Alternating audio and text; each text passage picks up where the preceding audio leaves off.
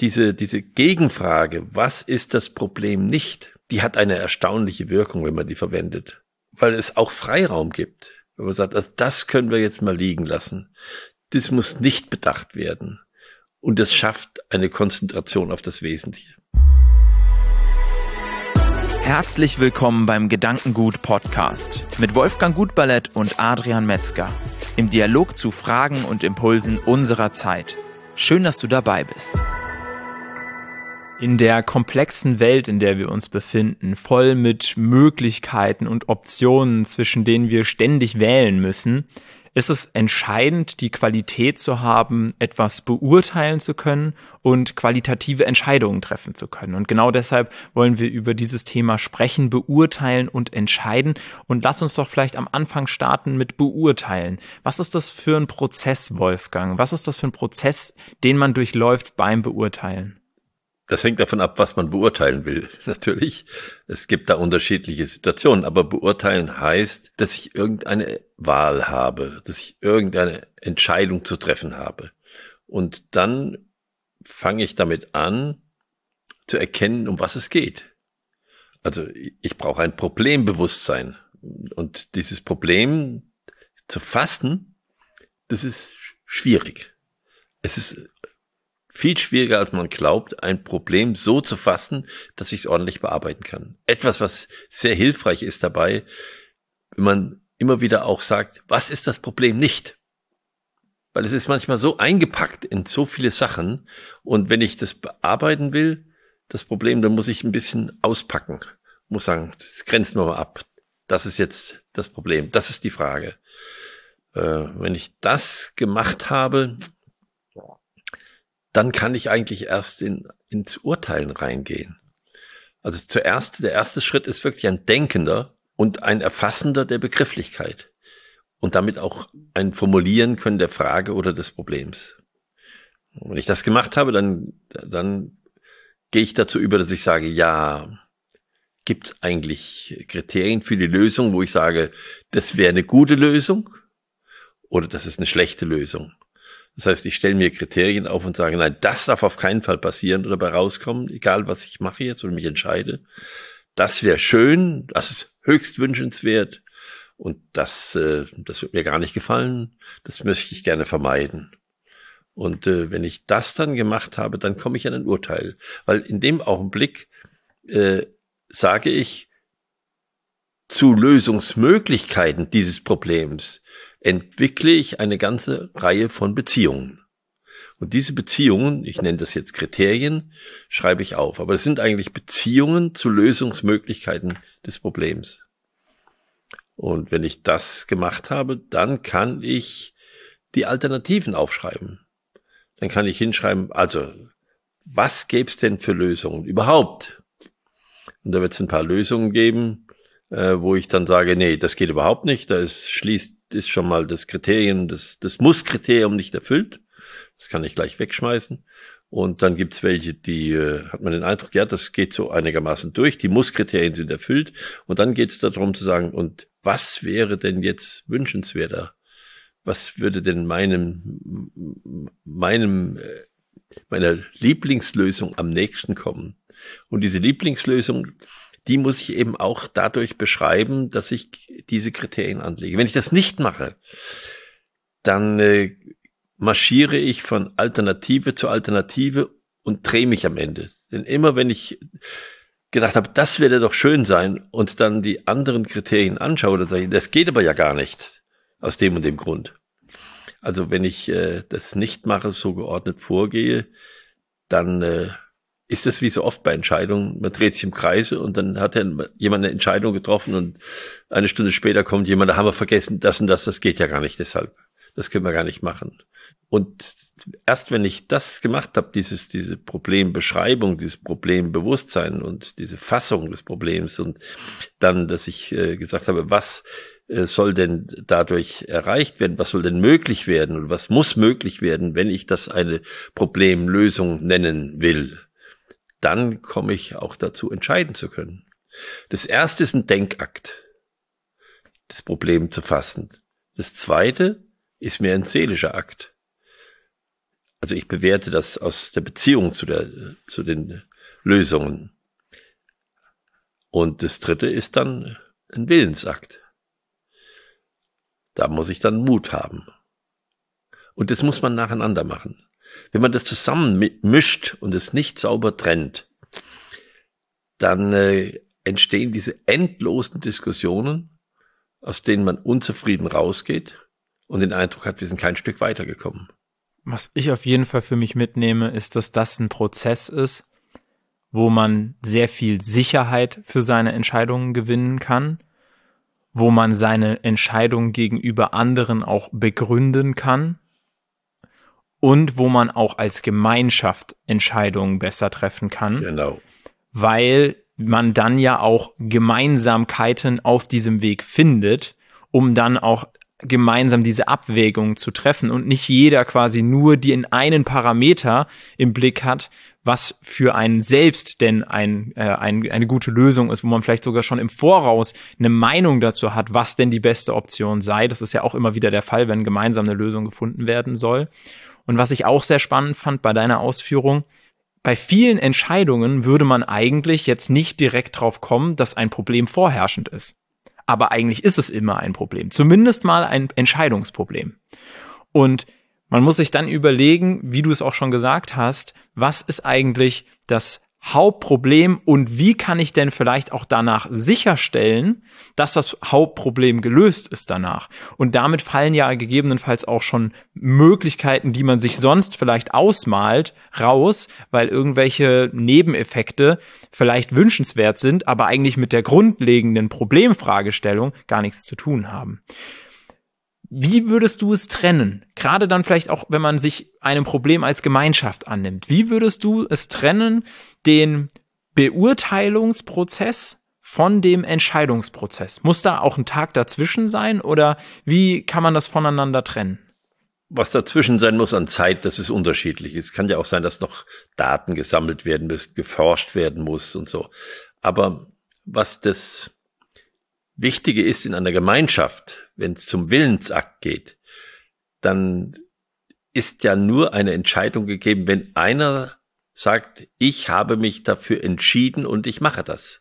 Das ist nicht immer die ganze Gemeinschaft. Da kann eine große Gemeinschaft sein und dann steht einer auf und sagt, okay, ich habe es verstanden. Das ist wichtig und das ist die Lösung. Ich mache das. Und dann können andere sagen, ich mache mit, ich mache mit, ich mache mit. Das ist der Willensakt. Und das muss man trennen von dem, von den Beurteilungen. Und äh, mein Lehrer hat immer gesagt, die Entscheidung muss wie eine reife Pflaume vom Baum fallen. Die kann ich nicht erzwingen. Ich muss so lange urteilen und das bedenken, bis Menschen sagen, jetzt weiß ich, das will ich. Es ist eine gemeine Methode, vielfach äh, mit Entscheidungen so lange zu warten, bis es alternativlos wird. Äh, ich kann immer warten, bis ich sage, ja, wir haben gar keine andere Wahl mehr. Das ist jetzt so. Und dann kann man sagen, das ist nicht so, sondern da hat nur jemand es geschafft, so lange zu warten, bis das Einzige, was er will, nur noch möglich ist. Und das ist eine Manipulation. Aber das erleben wir häufig und das erleben wir natürlich besonders häufig in der Politik, dass, dass es dann heißt, das ist alternativlos. Äh, das ist nicht sauber das, äh, was ich vorhin sagte, diese, diese Gegenfrage, was ist das Problem nicht, die hat eine erstaunliche Wirkung, wenn man die verwendet. Weil, weil es auch Freiraum gibt. Wenn man sagt, also das können wir jetzt mal liegen lassen. Das muss nicht bedacht werden. Und das schafft eine Konzentration auf das Wesentliche. Wenn ich dich richtig verstehe, dann haben viele vielleicht auch Angst, Zurückhaltung, eine Entscheidung zu treffen, weil es dann gefühlt eingeloggt ist und man dann weniger Optionen hat als vorher und einen gewissen Weg festgelegt hat. Und deshalb wird es vielleicht auch ein bisschen aufgeschoben, Entscheidungen zu treffen, bis man dann, sei es jetzt durch Manipulation bewusst die Menge an Möglichkeiten so eingeschränkt hat, dass nur noch eine übrig ist, oder einfach auch dadurch, dass sich niemand zu einer Entscheidung durchgerungen hat. Aber jetzt hast du ja gesagt, die Entscheidung muss eigentlich wie eine reife Frucht vom Baum fallen.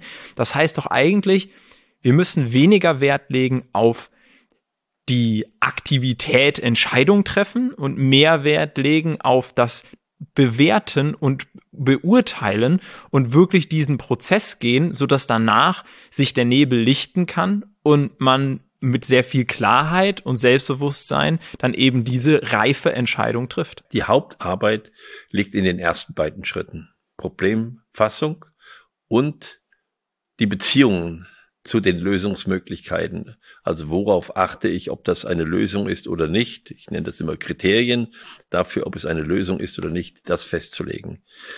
Ähm, dass jemand äh, diese Entscheidungen nicht mag, da gibt's mehrere Gründe für. Ein Grund ist, dass er Angst hat, dass nicht das rauskommt, was er sich wünscht. Die meisten haben ja ein Lieblingsergebnis. Und wenn sie sich in so einen Prozess begeben, dann verlieren sie erstmal die Orientierung, und es ist wichtig, äh, was dabei rauskommt. Äh, das ist nicht von vornherein so leicht zu übersehen. Man kann auch das manipulieren, aber da muss man dann schon sehr gut sein und über fünf oder zehn oder zwanzig Ecken decken können. Also eine der schönsten Übungen war immer, den Firmenwagen zu entscheiden. Also was für ein Modell fahren wir als Firmenwagen? Und da ist ja völlig klar, dass jeder das für am besten findet, was er selbst fährt oder was sein Wunschauto ist. So, und jetzt da in einen Entscheidungsprozess zu gehen, da gibt's ja schöne Kriterien. Beim Auto kriegt man ja technisch schon einiges äh, an Möglichkeiten und sicherheitsmäßig und so. Da gibt's eine ganze Gruppe von Kriterien. Und das dann durchlaufen zu lassen und dann zu gucken, wo fangen die Menschen an, zu gewichten und zu sagen, den Punkt müssen wir höher gewichten, weil dann kommt eher meine Lösung raus. Oder so, weil es spielt ja auch eine Rolle, wie stark ich die einzelnen Kriterien gewichte. Sehr spannend, sehr schöne Frage. Aber wenn das durchgerungen ist, wie du vorhin gesagt hast, dann ist es nicht nur so, dass ich dann eine Entscheidung getroffen ist, sondern ich kann auch jedes Mal, wenn jemand kommt, aber wir hätten doch eigentlich, kann ich sagen, steht da, haben wir, ja, haben wir, haben wir bedacht, und dann muss erstmal jemand was finden, was nicht bedacht war. Vorher brauche ich das nicht mehr in Bewegung zu bringen. Und das schafft unglaublich viel Kraft. Das Zweite, was äh, dazu bringt, dass ähm, man Entscheidungen manchmal aus dem Wege geht, ist, dass Entscheidungen immer heißt, dass ich auf Alternativen verzichte. Und das Verzichten ist schwer. Also wenn ich eine Entscheidung treffe, dann habe ich auf verschiedene Dinge verzichtet, die auch schön gewesen wären, aber die jetzt insgesamt gesehen nicht so viele Vorteile bringen, wie die, die ich jetzt ausgewählt habe. Und ähm, Entscheidungen, ich war da ein Freund, der hat immer gesagt, entscheiden heißt opfern.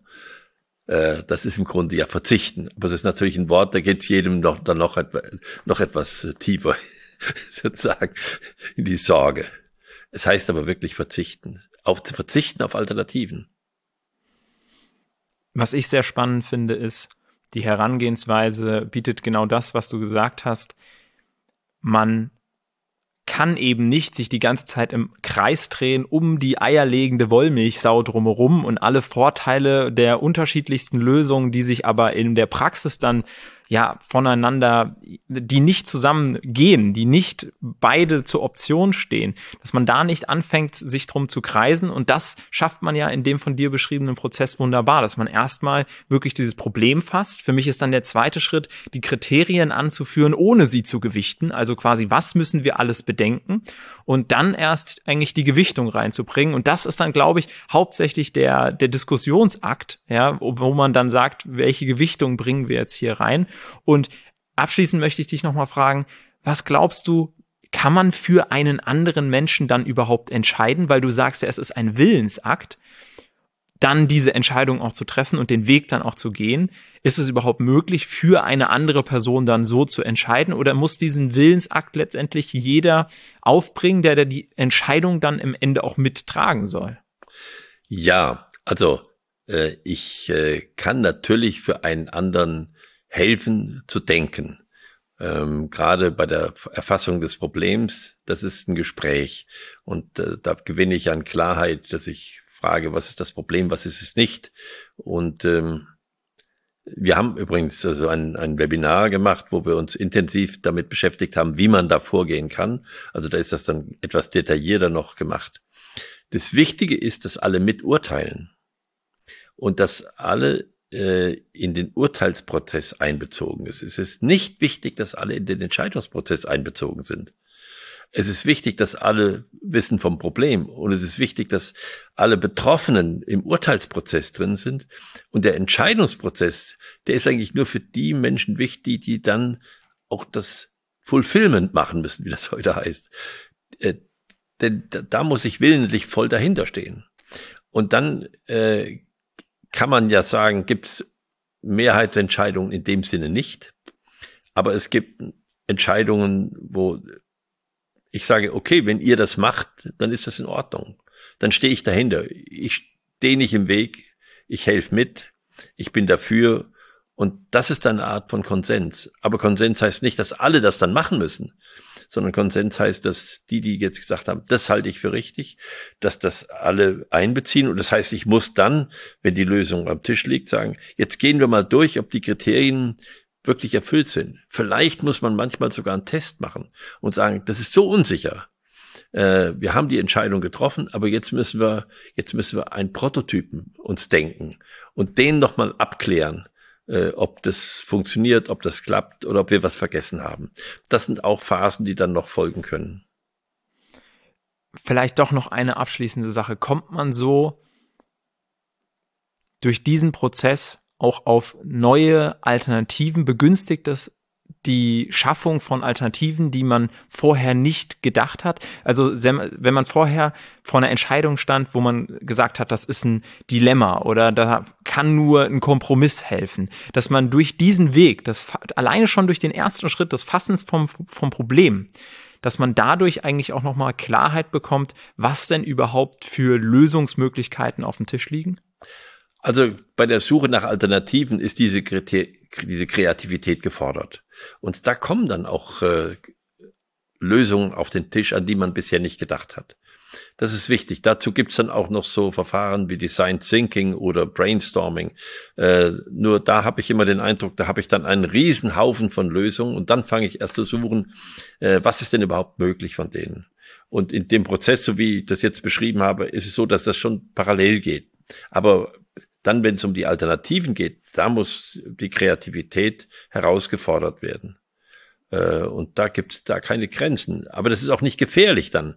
Und es wird sich auch ein bisschen kanalisieren, weil die Kriterien habe ich ja vorher festgelegt, denen eine Lösung genügen muss. Das heißt, ich fange nicht an, in eine Richtung zu denken und zehn Vorschläge zu machen, wo ein Hauptkriterium oder ein Musskriterium, wie ich sage, gar nicht erfüllt werden kann.